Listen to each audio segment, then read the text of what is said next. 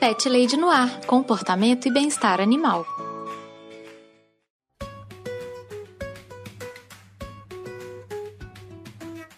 Olá, pet lovers! Aqui é Carol Barros e você está ouvindo Pet Lady no Ar, seu espaço para falar de comportamento e bem-estar animal. Se você tiver alguma dúvida sobre o seu cão ou seu gatinho, entre em contato comigo. Mande um e-mail para carolina@thepetlady.com.br ou me encontre no Twitter e no Instagram com o nome de ThePetLadyBH. Vamos conversar. Falando em dúvidas, o programa de hoje será inteiramente dedicado a responder as perguntas que os ouvintes me mandaram por Twitter, Instagram e e-mail. Mais para frente, eu irei fazer mais alguns programas de tira dúvidas. Então podem sempre me encaminhar as perguntas que vocês tiverem. Eu vou responder a essas dúvidas de uma maneira bem objetiva, mas se vocês quiserem mais detalhes e mais esclarecimentos, é só me procurar no Instagram ou no Twitter ou me mandar um e-mail que a gente prolonga essa conversa. O Padu Cantuária me mandou a seguinte pergunta: Carol, quais as dicas que você dá para a introdução de um novo gato em um lar onde já tem um outro?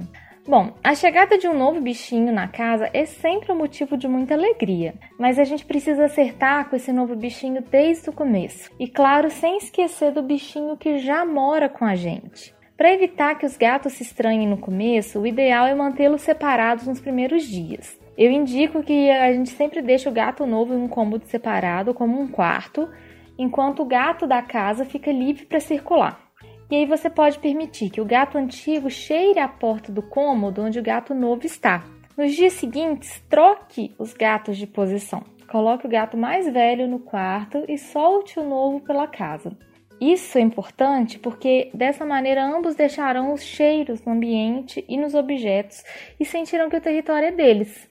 Isso gera uma confiança muito grande nos dois gatinhos. Uma dica boa também é passar uma toalhinha no gato novo, um paninho, e depois dar para o gato da casa cheirar, para ele já ir se acostumando ao cheiro do novato. Outra coisa boa é usar a hora da alimentação para adaptá-los. Nesse caso, a minha sugestão é a seguinte: Escolha uma comida muito gostosa para os gatinhos, como por exemplo sachê ou patê. E aí você coloca um potinho dessa comida para o gato novo bem perto da porta do quarto onde ele está. E para o gatinho da casa, você coloca do outro lado dessa mesma porta.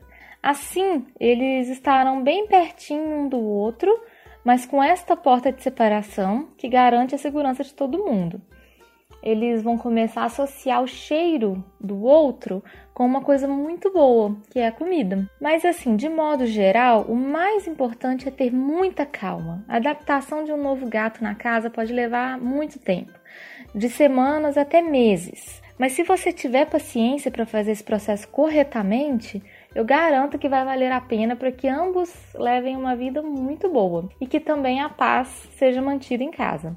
Se você sentir que precisa de uma ajuda mais especializada, eu indico contratar um profissional de comportamento felino, como essa pet lady que vos fala agora, para te ajudar nesse processo. Eu também recebi uma pergunta do Felipe Rodrigues. Ele diz assim: Qual é o objetivo de um gato ao lamber um humano? Essa pergunta é ótima, Felipe. Há vários motivos para um gatinho lamber o tutor dele. De um modo geral, um gato ele só lambe alguém, um outro gato, ou um cachorro, ou um humano, se ele gosta daquele ser. Ou seja, quando o gato lambe um humano é uma demonstração de afeto para ele. O gato que lambe os seus humanos considera que os humanos são parte da família dele, do clã dele. De modo geral, o gato ele pode lamber seu tutor como uma mãe gato lamberia os filhotes também, por exemplo, demonstrando cuidado, demonstrando afeto. Outras vezes, o gato lambe o humano da mesma forma que ele lamberia outros gatos para marcar um território, para fortalecer a relação entre eles. É muito comum você ver dois gatos se lambendo, por exemplo, dois gatos adultos cuidando da higiene um do outro através de lambidas, porque isso, além da questão da higiene, fortalece os laços sociais deles. E o mesmo se aplica a você, humano. Se o seu gato está te lambendo, ele está aceitando que você é um membro da família dele, te cuidando, demonstrando que o ama, fortalecendo o laço entre vocês. E dependendo do cenário, da forma, ele pode estar te mostrando que você é um grande amigo para ele. Ou seja, quando eles fazem isso, eles estão mostrando que eles se sentem confortáveis, seguros, amados na sua presença. Pode ficar muito feliz que o seu gatinho está te lambendo, é porque ele realmente gosta muito de você. A Isabela Nunes me perguntou como lidar com cães ciumentos. Isabela, lidar com cães ciumentos é super difícil, tanto quanto lidar com pessoas ciumentas, ou até mais difícil, na verdade. No caso dos cães, o ciúme deles está intimamente ligado à possessividade. Em alguns casos, o sentimento de posse pode se tornar uma coisa tão grande que acaba virando um empecilho, até mesmo dentro da própria família. Quando o cão decide, por exemplo, que ele não quer que se aproximem de um determinado membro da família. A gente chama esse comportamento de ciúmes, mas ele se manifesta nos cães como uma possessividade. A função dos ciúmes, dessa possessividade neles, é proteger os recursos dos cães. Cachorros ciumentos são muito inseguros e eles têm medo de perder o que é mais precioso para eles: os tutores, a comida, a cama, a atenção que eles recebem. Cães muito ciumentos também tendem a ser mais violentos, porque eles vão expressar toda essa frustração dessa possessividade deles na demonstração da força. Então, se o seu cachorro já mostra uma tendência à possessividade com comidas, com brinquedos, com objetos em geral, é preciso tomar muito cuidado para não alimentar esse comportamento. E para cuidar de cães ciumentos, a minha principal recomendação é que os tutores compreendam que eles fazem parte do problema e que eles precisam mudar o comportamento deles diante do animal para que o problema seja resolvido. A verdade é que a gente tende a alimentar esse comportamento ciumento nos nossos pets, mesmo involuntariamente. Para tratar esse comportamento, você vai precisar investir numa boa terapia comportamental para o seu bichinho, com muito reforço positivo, como petisco, carinho, brinquedos, Mostre ao seu pet que quando ele deixa as pessoas se aproximarem dos objetos dele ou do tutor dele, pode ser um momento muito bom. Peça para os seus amigos darem petiscos para o seu bichinho quando forem te cumprimentar, por exemplo. Assim, o cão vai começar a associar a aproximação de estranhos com uma coisa muito boa, que são os petiscos. Quando seu cão rosnar para outras pessoas ou mostrar os dentes, diga um não firme e ignore o comportamento dele. Não o incentive, não faça carinho, não fale com voz fofa com ele, porque isso para o cão é uma mensagem de que ele está fazendo o correto.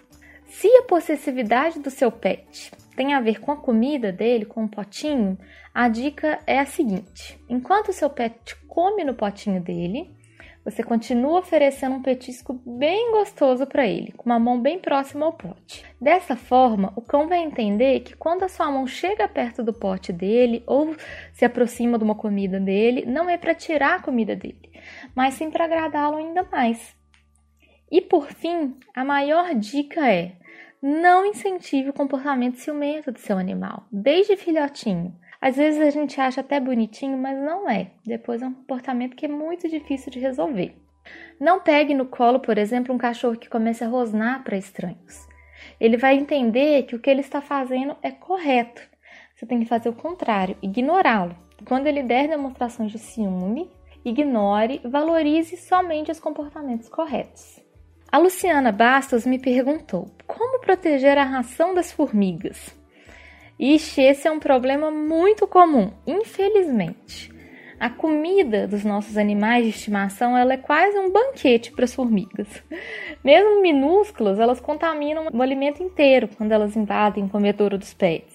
Além disso, elas podem morder os bichinhos, causando reação alérgica, causando muito incômodo, causando feridas. A questão é que as formigas elas têm um sistema de rastreamento que é muito poderoso, é muito eficaz. Uma vez que uma formiga encontra uma fonte de alimento rica, como um pote cheio de ração, por exemplo, ela vai estabelecer um rastro de feromônios para outras formigas a seguirem. Mas então, como que a gente faz para afastar as formigas do pote de ração? O segredo nesse caso é criar uma barreira física que os insetos não ultrapassem e que também seja seguro para os bichinhos. Que nesse caso, por exemplo, eu não indicaria um uso de veneno, porque ele pode ser prejudicial para o nosso bichinho, né? Para o nosso pet. Então eu acho que a parte de usar um veneno não seria muito legal. Eu vou dar três dicas que podem funcionar bem. Você pode aplicá-las separadamente ou as três em conjunto. A primeira dica é colocar o pote de ração do seu bichinho dentro de um pote um pouco maior e colocar água nesse segundo pote, formando uma barreira. Com essa barreira de água, as formigas não conseguirão alcançar a ração, elas vão cair na água. Já existem no mercado modelos de pote de ração que são anti-formiga. Elas têm uma bordinha assim na parte de baixo, que é um lugar próprio para você já colocar água. As outras duas dicas são muito similares. Você pode primeiro passar um giz em volta do pote de ração. Sim, aquele giz comum de quadro negro mesmo. Você passa bastante giz em volta do pote de ração, né, no chão, riscando o chão, porque assim as formigas não conseguirão seguir o rastro até a comida. A variação dessa dica é usar uma barra de sabão, desses comuns mesmo, de uso geral em casa. Você esfrega a barra de sabão seca em volta do pote, que vai ter a mesma função do giz, que é criar essa barreira física para as formigas não conseguirem seguir o feromônio. A Carol me procurou no Twitter para perguntar: por que, que os gatos têm aquela barriguinha caída? É um acúmulo de gordura? Então, minha xará, aquela barriguinha dos gatinhos, na verdade, se chama bolsa primordial. É uma parte completamente normal da anatomia dos gatos. Essa famosa pochetinha do gato não tem nada a ver com excesso de gordura ou com qualquer problema de saúde. E tem até esse nome técnico, né, que é a bolsa primordial. Essa pelanquinha que fica na região da barriga dos gatos, ela é parecida com o que seria se o gato tivesse perdido peso e tivesse sobrado ali um excesso de pele. Quando o gato caminha, a gente vê que essa pele ela dá uma oscilada também. Para alguns gatinhos é uma, uma pele que só aparece depois da castração, para outros aparece desde sempre. A função dessa bolsa primordial é fornecer uma pequena proteção extra para o gato, contra chutes principalmente, que são muito comuns durante as briguinhas de gatos, né? Conforme o gato vai tentar atacar com os pezinhos, com as patas traseiras, é, eles focam sempre no abdômen, porque é a região onde se localizam os órgãos vitais dos gatos. Essa é a área que o gato que ataca tenta atingir mais, né? E é a área que o gato que está sendo atacado realmente precisa proteger. Nos gatos selvagens, os ancestrais dos nossos felinos domesticados, essa bolsa também tem uma outra função que é super importante. Ela está presente para fornecer um espaço extra no caso do animal ter oportunidade de comer uma grande refeição e o estômago precisar expandir um pouco. Então, assim, pode ficar tranquila, tá? Aquela pancinha dos nossos gatinhos é só mais uma parte fofa do corpinho deles. Por hoje é só, Pet Lovers. Sempre que surgir alguma dúvida sobre o comportamento dos nossos bichinhos, entre em contato comigo. Eu vou fazer sempre esses programas de tira dúvidas que eu acho que podem ajudar muita gente. É só você me mandar um e-mail para carolina@thepetlady.com.br ou me encontrar no Instagram e no Twitter com o nome de ThePetLadyBH. Beijos!